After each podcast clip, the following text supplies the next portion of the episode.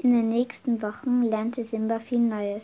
Nicht nur Sachwissen über den Wald, sondern auch seine Reflexe verbesserten sich. Er wurde schneller und auch das Sprechen fiel ihm leichter. Er wusste, welche Pflanzen im Wald giftig waren und welche nicht, welche Tiere gefährlich waren und welche friedlich. Aber auch Ayana lernte viel über Simba. Niemand konnte ihn hören, außer sie, und sehen konnte ihn auch keiner, außer er machte sich von sich aus bemerkbar. Dann rieben die Leute meistens ihre Augen und dachten, es wäre ein Tagtraum gewesen.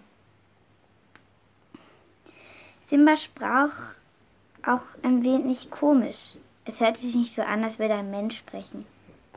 Er öffnete nicht den Mund. Es war eher, als würde es aus seinem Herzen kommen.